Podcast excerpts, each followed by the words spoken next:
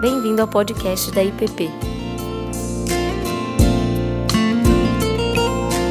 A mensagem que você está prestes a ouvir foi ministrada pelo pastor Davi Rabelo. E para a meditação dessa noite, eu te convido a abrir comigo aqui no livro de Gálatas, no capítulo 3, dos versos 15 a 25. Perdão, 29. Gálatas 3, 15 a 29. Onde nós temos refletido nesse conceito da graça de Deus, de como que Cristo nos alcança e nos faz livres. Gálatas 3, de 15 a 29.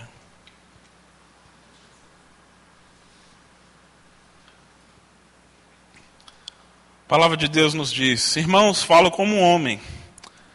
Ainda que uma aliança seja meramente humana, uma vez ratificada, ninguém a revoga ou lhe acrescenta alguma coisa. Ora, as promessas foram feitas a Abraão e ao seu descendente. E não diz aos seus descendentes como se falando de muitos, porém como de um só, e ao teu descendente que é Cristo. E digo isto, uma aliança já anteriormente confirmada por Deus, a lei que veio 430 anos depois não a pode abrogar de forma que venha a desfazer a promessa. Porque se a herança provém da lei, já não decorre da promessa, mas foi pela promessa de Deus a concedeu gratuitamente a Abraão. Qual, pois, a razão de ser da lei? Foi adicionada por causa das transgressões, até que viesse o descendente a quem se fez a promessa e foi promulgada por meio de anjos pela mão de um mediador. Ora, o mediador não é de um, mas Deus é um. É porventura a lei contrária às promessas de Deus? De jeito nenhum, de modo nenhum.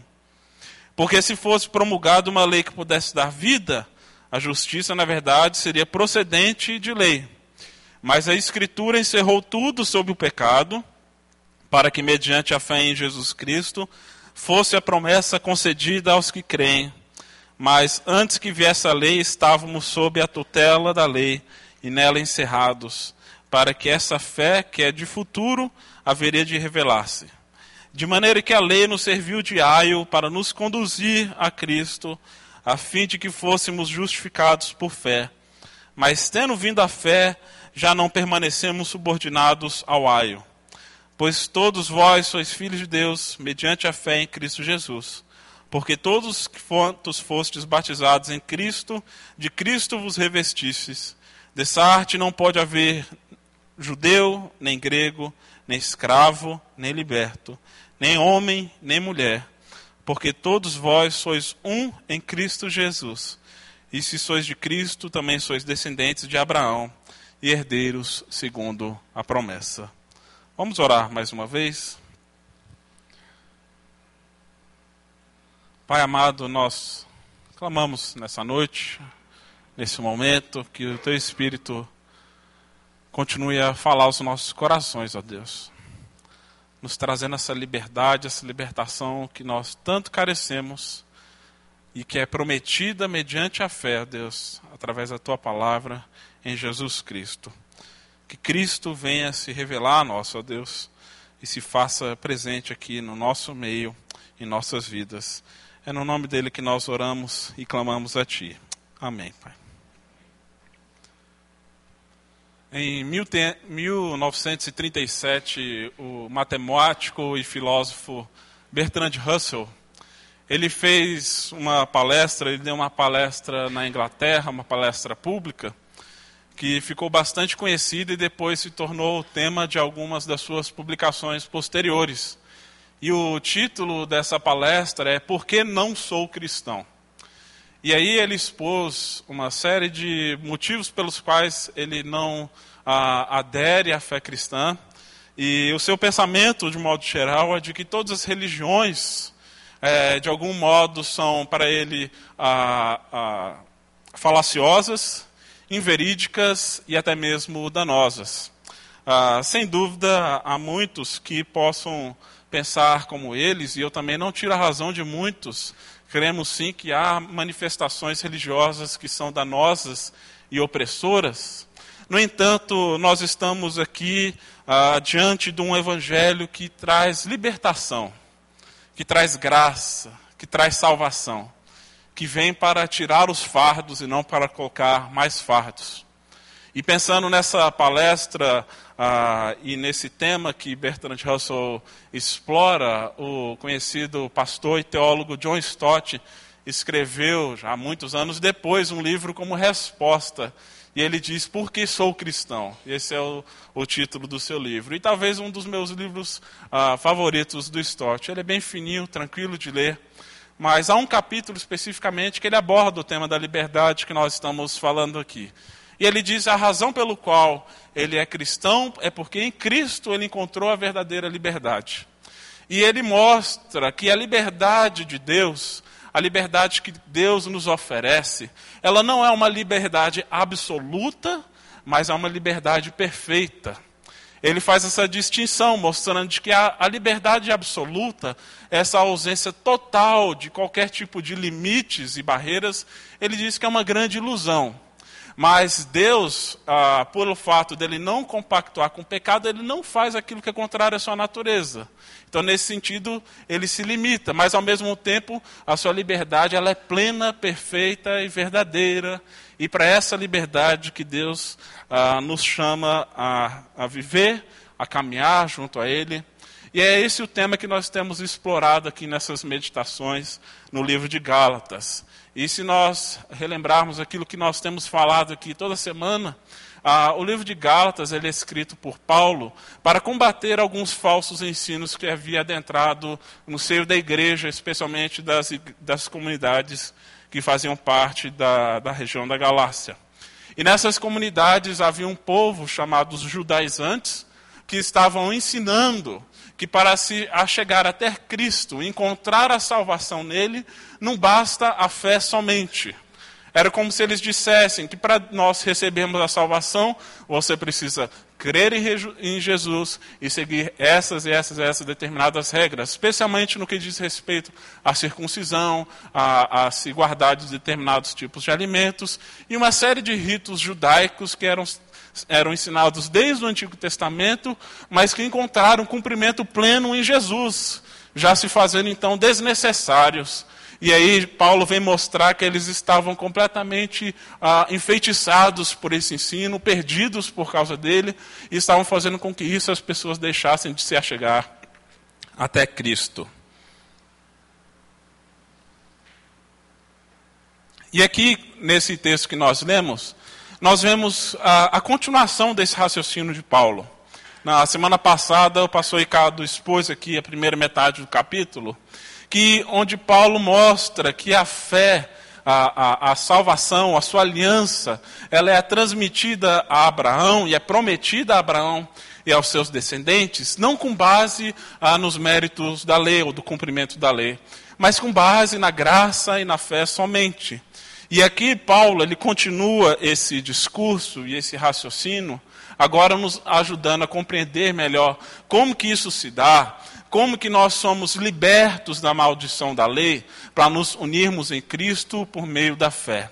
É essa é a temática que Paulo trabalha, de como nós somos livres da maldição da lei para sermos um com Cristo. E ele mostra aqui a partir do verso 15 algumas ilustrações para nós compreendermos três realidades aqui presentes que são fundamentais no texto: a aliança, a lei e o mediador. Esses três elementos é, são fundamentais para nós compreendermos a obra de Deus e o propósito de Cristo para as nossas vidas. E aqui no verso 15, Paulo começa apresentando o conceito da aliança de maneira ilustrada. E ele toma, ah, faz uso de uma linguagem que é comum nossa. Ah, se você está com a sua Bíblia aberta, nós vemos aqui no início do verso 15, Paulo diz: Irmãos, falo como homem.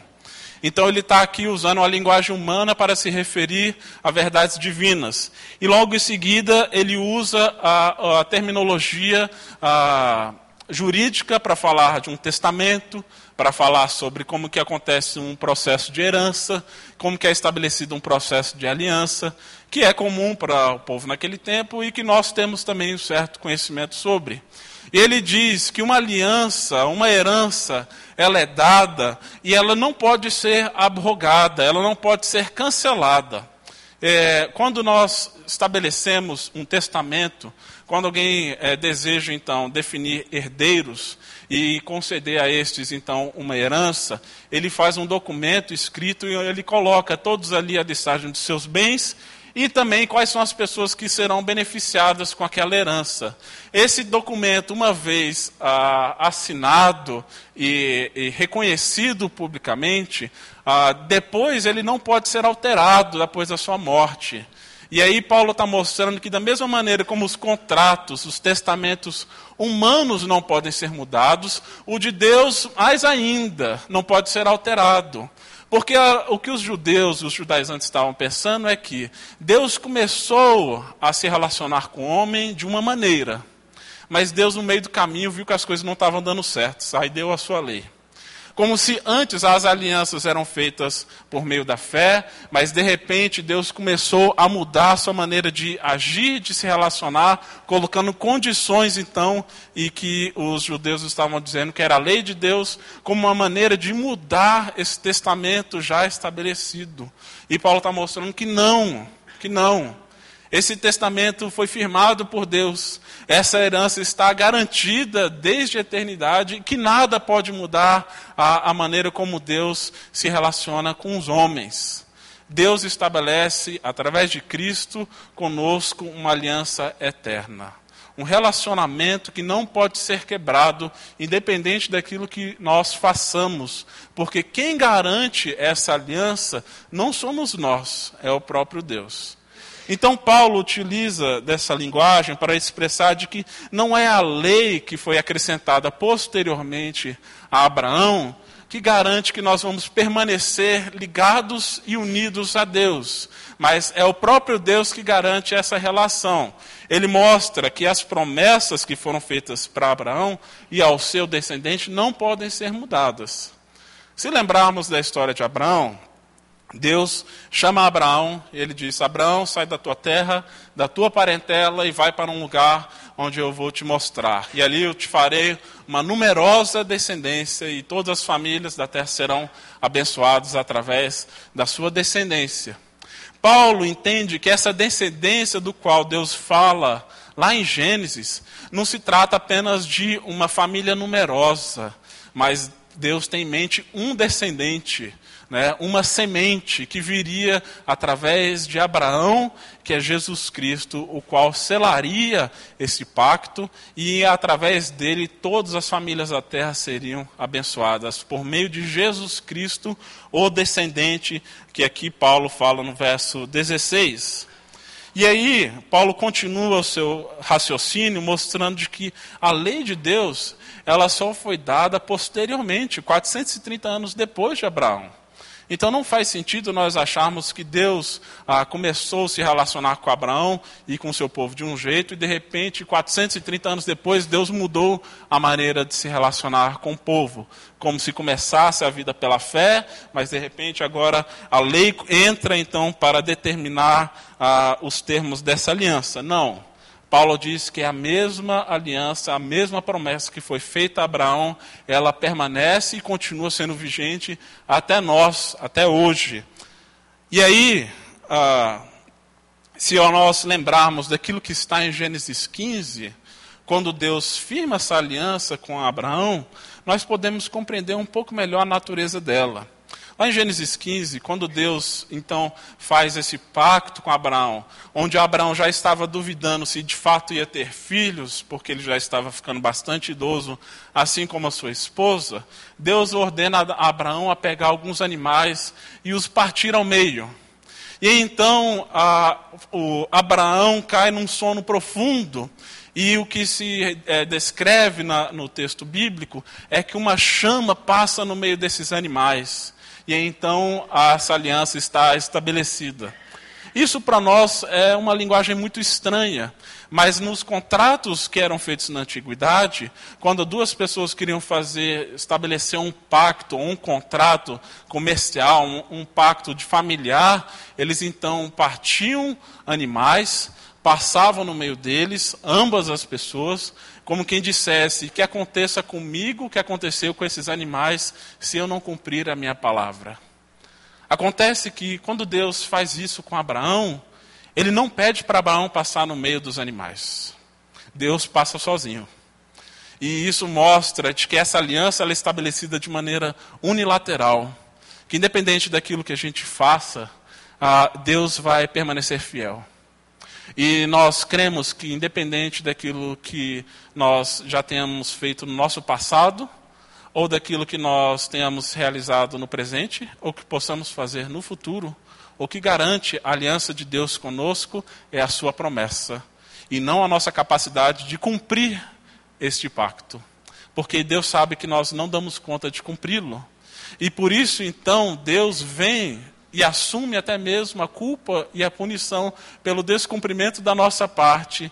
E então, ele sacrifica Jesus, assim como esses animais são sacrificados para que essa aliança seja firmada entre nós e Deus. Mas o texto segue e Paulo continua a, o seu raciocínio, e o que pode surgir a nós como pergunta, Paulo já antecipa, porque o que nós podemos pensar é: se Deus faz essa aliança conosco, Ele deseja se relacionar conosco, e Ele sabe que a gente não dá conta de cumprir as suas leis, para que serve então essas leis que Deus enviou? Para que, que serve? Ah, qual é a finalidade da lei? E é isso que Paulo pergunta e questiona no verso 19, já antecipando aquilo que seus leitores poderiam pensar. E ele pergunta: qual, pois, a razão de ser da lei? E aí ele já responde logo em seguida: foi adicionada por causa das transgressões, até que viesse o descendente a quem se fez a promessa, e foi promulgada por meio de anjos pela mão de um mediador. Logo em seguida, Paulo vai mostrar que essa lei ela tem dois propósitos ah, específicos aqui. No verso 23 diz que a lei serve como um cerco, e aí no verso 24 diz que a lei serve como um aio. É isso, essas são as duas únicas finalidades da lei? Eu creio que não. Aqui Paulo está mostrando, ah, dentro desse contexto e dessa argumentação específica. Mas se nós olharmos lá o que, que ele mesmo escreve em 2 Timóteo 3,16, ele diz que toda escritura é inspirada por Deus e útil para repreensão, para correção, para educação na justiça, para instrução, a fim de que o homem seja perfeito, perfeitamente habilitado para toda boa obra. Ah, a lei em si é ruim? Também não. O próprio apóstolo Paulo, quando ele fala ah, aos Romanos, no capítulo 7, ah, no verso 7, ele diz: Que diremos, pois, é lei pecado? Ele diz de modo nenhum. Ele diz que eu, eu não teria conhecido o pecado senão por intermédio da lei. E no verso 14 ele diz que a lei é santa, o mandamento é santo, justo e bom, porque sabemos que a lei é espiritual, mas ele diz, todavia, eu sou carnal. Eu sou falho.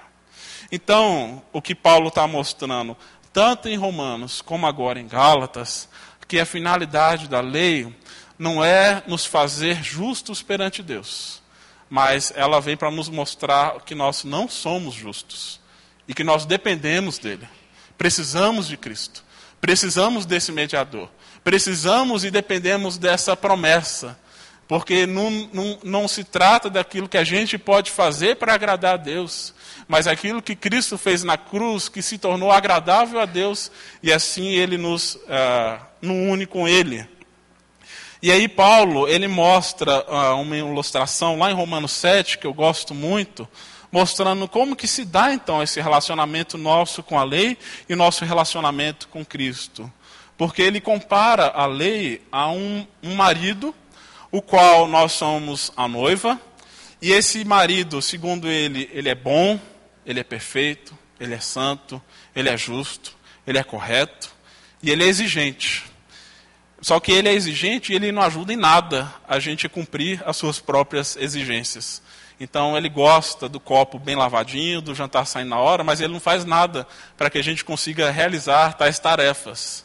E aí ele mostra que há um segundo marido, que ele é igualmente bom, perfeito, justo, reto, santo, exigente com relação a a, a, não simplesmente a caprichos, mas o compromisso com a sua própria santidade requer, de nós, requer uma resposta a esse amor e esse cuidado que ele tem, mas ele cumpre aquilo que nós não damos conta de cumprir. E esse segundo marido é Cristo. Então, Paulo diz que nós estávamos unidos a essa lei, mas se nós morrermos para nós mesmos, nós podemos agora estar unidos a Cristo. Pelo seu sacrifício, e não por aquilo que a gente faz, agora a gente se une a esse bom marido que faz por nós aquilo que nós não damos conta de fazer, para nós assim sermos agradáveis perante Ele e nós recebermos essa herança, essa aliança eterna prometida. E aí, Paulo, retomando aqui o que ele está escrevendo aos Gálatas, ele faz essa comparação da lei com um cerco ou seja, é algo que nos protege, nos protege de nós mesmos. É como a tomadinha que nós colocamos, aquela pecinha de plástico que colocamos na tomada para proteger os nossos filhos de enfiarem o dedo nela. Ah, e aí também ele diz que ela é como um aio.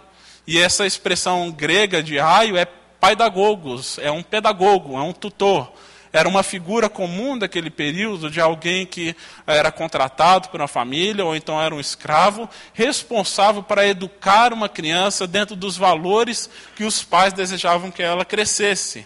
E aí esse tutor vinha acompanhando essa criança até que ela chegasse à maturidade, onde não seria mais necessário esse tutor.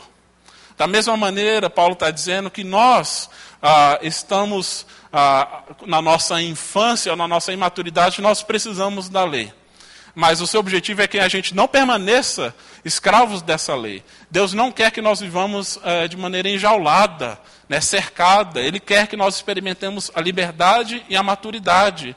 E por isso, então, ele nos conduz então até Cristo, porque uma vez nós estando em Cristo, nós vamos saber quem nós somos, quem é esse Pai, quem é, é esse que nos dá identidade? Quais são os valores que ele ama, a verdade, a justiça? E nós já não fazemos mais as coisas com medo da punição.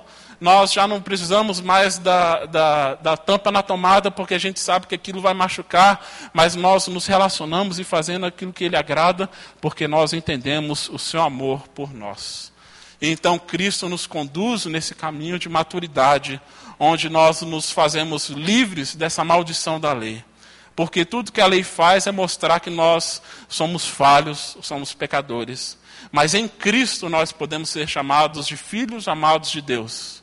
Que nós, mesmo nós vivendo dentro dessa realidade, que Deus no princípio disse que era bom, mas que foi manchado pelo pecado, Deus quer nos fazer novas criaturas. Homens e mulheres livres desse cerco, que é a lei e que é o pecado, maduros, para que a gente não precise mais de um tutor que vai nos levando pela mão, mas que sejamos capazes de tomar decisões sábias, coerentes, ah, não simplesmente para barganhar com Deus, mas porque nós reconhecemos a Sua bondade, a Sua graça em tudo que nós fazemos, em tudo que ah, Ele faz por nós. E aí então ele diz que nós, pela fé, nós não estamos mais subordinados a esse aio. Pela fé, a gente não está mais preso a esse tutor. Agora nós fazemos parte da família de Deus. E aí ele diz: Pois todos sois filhos de Deus, mediante a fé em Cristo. E aí, agora, mediante o batismo, esse símbolo que mostra como que nós morremos para a velha natureza e agora ressurgimos dentro dessa nova natureza, agora podemos experimentar e viver dentro de uma nova realidade, onde Cristo nos confere essa nova identidade. Por fim, Paulo nos apresenta que esse mediador, que é Jesus Cristo, uma vez que nós estamos nele, muda os nossos paradigmas de não apenas com relação à nossa nossa vida com Deus, mas também com relação ao próximo. Então Cristo, ele é o mediador não apenas entre Deus e os homens, mas ele é o mediador de todas as nossas relações. Por isso o apóstolo Paulo diz que de Sarte não pode haver judeu, nem grego, nem escravo, nem liberto, nem homem, nem mulher, pois todos sois vós um em Cristo Jesus. O problema desses judeus, desses judaizantes que estavam dentro da igreja, é que eles achavam, por estar seguindo determinadas leis, por estarem cumprindo certos rituais, eles eram melhores daqueles que não cumpriam esses rituais.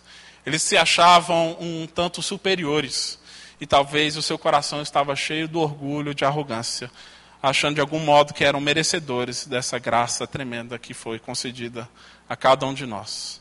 E Paulo está dizendo que se não é pelos nossos méritos, se não é pela nossa lei, não existe diferença entre judeu, grego, homem, mulher, escravo, livre. Ou seja, Cristo, debaixo da sua cruz, nos faz todos iguais todos carentes e dependentes da sua graça, mas todos alvos do seu amor.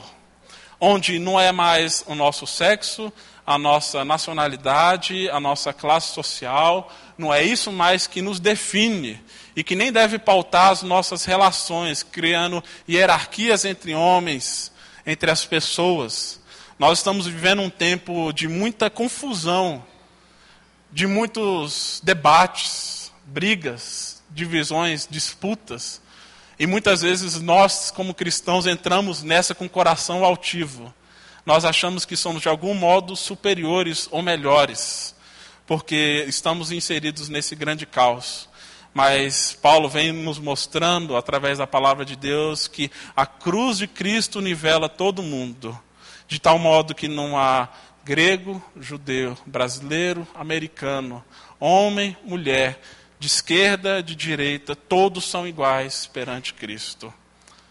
Onde nós somos todos dependentes dessa graça, mas a todos é oferecido essa possibilidade de perdão, de restauração e de uma nova vida, de uma nova identidade em Cristo Jesus. Algumas aplicações para nós encerrarmos a nossa meditação. Primeiro, a aliança de Deus, ela sempre foi feita, estabelecida por meio da fé. E ela continua sendo pelo meio da fé que nós a abraçamos e recebemos. Isso significa que Jesus nunca foi o segundo plano de Deus, um step, um backup de Deus. Como se Deus começasse o processo de um modo e aí ele viu que as coisas deram errado e ele falou: Deixa eu dar um jeitinho. Deus não dá jeitinho. Esse sempre foi o caminho de Deus que nós nos relacionássemos com Ele através de Jesus Cristo. Isso significa que Deus ele é 100% confiável. Deus não muda as suas promessas.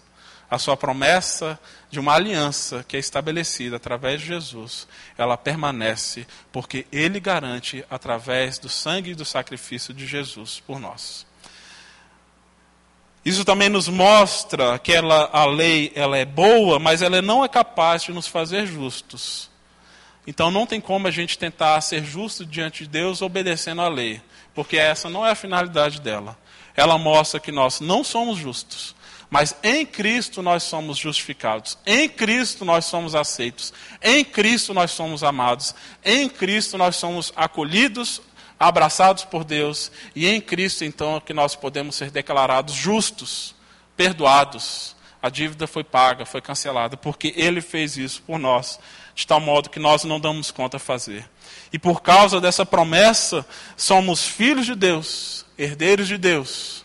E então nós podemos experimentar esse grande tesouro oferecido gratuitamente, uma herança que nós não trabalhamos para receber, mas que mediante a morte e a ressurreição de Jesus, nós podemos experimentar dessa nova vida uh, que nós temos, que é uma vida plena, uma vida liberta, uma vida vivida pela graça.